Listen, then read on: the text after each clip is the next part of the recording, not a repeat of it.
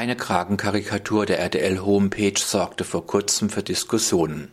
Wir haben uns daher mit der Krakensymbolik innerhalb politisch-agitatorischer Darstellungen nochmals intensiver beschäftigt.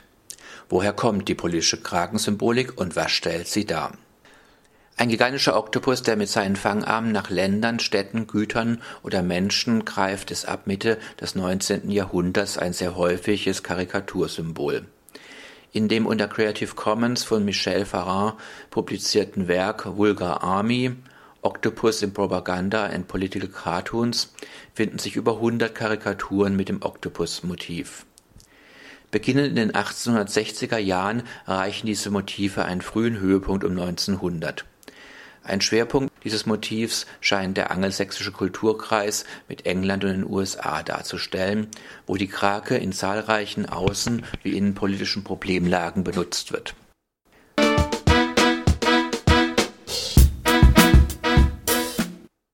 Warum die Krake? Kraken scheinen in besonderem Maße Ängste des Menschen nach verschlungen werden und ausgesaugt werden zu bedienen. Seeungeheuer in Krakengestalt sind seit der Antike Bestandteil menschlichen Bewusstseins. Die Krake gehört zu den Tieren, die für den Mensch a priori gefährlich und böse wirken, wenngleich diese Angst irreal ist. Ähnlich wie der Wolf symbolisiert die Krake eine tief verankerte Angst des Menschen. Allerdings scheint bei der Krake im Gegensatz zum offen kämpfenden Wolf noch ein Moment besonderer Heimtücke hinzuzukommen. Die Krake ist dabei zeichnerisch für bestimmte Darstellungen auch technisch ein dankbares Objekt. Die Arme können die unterschiedlichen Aktionen der raffenden Organisation oder Struktur einzeln beschriftet darstellen und das Um sich greifen bildlich gut fassbar machen.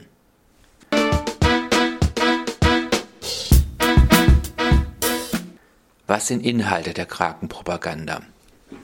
Zwischen 1880 und 1920 beziehen sich die Mehrzahl der Darstellungen schwerpunktmäßig auf innenpolitische und soziale Konflikte. Es wird eine Symbolisierung des Kapitalismus als eine umklingende und aussaugende Wirtschaftsweise kreiert. Häufige Zielobjekte sind Ölgesellschaften und Eisenbahntaikune in den USA, aber auch als interessantes Moment mit aktuellem Bezug die Gentrifizierungswelle in London um 1890. Ein anderer Schwerpunkt ist die Außenpolitik. Hier wird einer fremden imperialen Macht, häufig ebenfalls Großbritannien oder auch den USA, Frankreich und Deutschland kommen seltener vor, als raffende Krake dargestellt. Ab 1920, zum Teil auch früher, ist ein Schwerpunkt der Krakenpropaganda der Systemkonflikt zwischen Kapitalismus und Kommunismus. Während Angriffe auf den Kapitalismus in Krakenform schon zu den ganz frühen Darstellungen gehören und von der sowjetischen Propaganda nur verfeinert aufgegriffen werden, greifen westliche Karikaturisten umgekehrt häufig zum Krakenmotiv, um den sowjetischen Imperialismus oder die kommunistische Bedrohung im Allgemeinen darzustellen. Diese Propagandakraken der konkurrierenden Gesellschaftssysteme finden sich bis in die 2000er Jahre, nehmen aber ab etwa 1960 an Häufigkeit ab.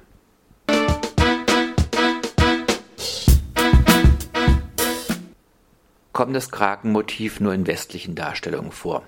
Die Mehrzahl der Darstellungen sind westlich, sowjetisch bzw. kommunistisch. Allerdings gibt es schon im 19. Jahrhundert Kraken in entsprechender Weise in chinesischen und japanischen Darstellungen. Die ostasiatischen Medien nutzen das Motiv in der Regel außenpolitisch und dies recht konstant bis in die Gegenwart. Es gibt vereinzelte Darstellungen, vor allem sozialer Bewegungen, auch in Südamerika und in Afrika. Letztendlich ist die Krakensymbolik offenbar so global verständlich, dass sie nahezu in allen entwickelten Kulturkreisen angewandt wird. Der Ausgangspunkt scheint jedoch ursprünglich im angelsächsischen Kulturraum zu sein.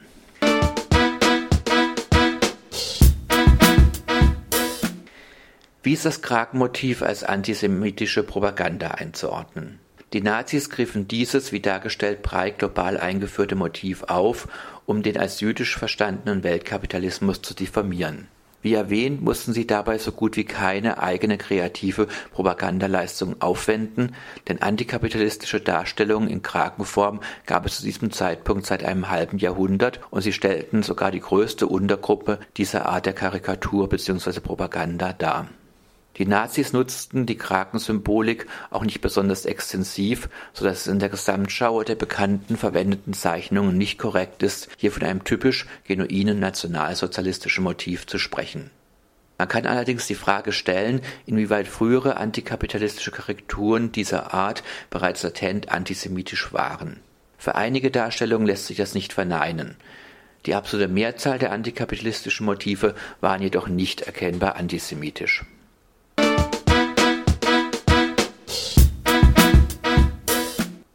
Wird die Krakensymbolik heute noch genutzt?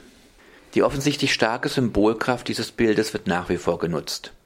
Nach Ende des Ost-West-Konfliktes gab es einen gewissen Rückgang der Häufigkeit, seit den 1990er Jahren greifen jedoch soziale Bewegungen im globalen Maßstab das Motiv wieder auf.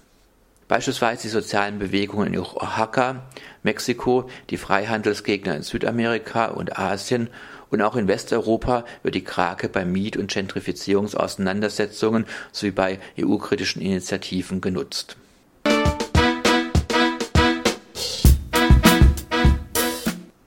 Die Piratenpartei wurde für ein Anti-TTIP-Plakat kritisiert, weil es antisemitische Symbolik enthalte. Wie ist die Verwendung der Krakensymbolik in Deutschland zu bewerten? Die Krakensymbolik wird weltweit benutzt und für sich genommen wird sie in den meisten Kontexten nicht als antisemitisch verstanden. Ob es im deutschen Kontext opportun bzw. vermittlungsangemessen ist, eine solche Symbolik zu benutzen, müssen die einzelnen Initiativen und Gruppen selbst entscheiden.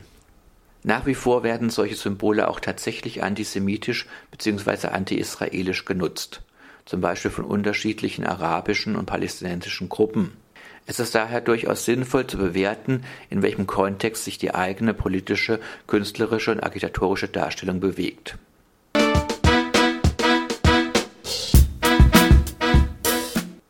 Die Krake ist ein besonders wirkmächtiges Symbol, was ihre weltweite Verwendung seit mehr als 150 Jahren erklärt. Ein absolutes No-Go für diese Darstellung kann dabei nicht festgestellt werden. Jedoch ist eine sorgsame Abwägung angesichts des geschichtlichen Kontextes sicher sinnvoll. Die Krake ist ein den Gegner diffamierendes Symbol. Sie ist allerdings nicht per se antisemitisch oder nationalsozialistisch aufgeladen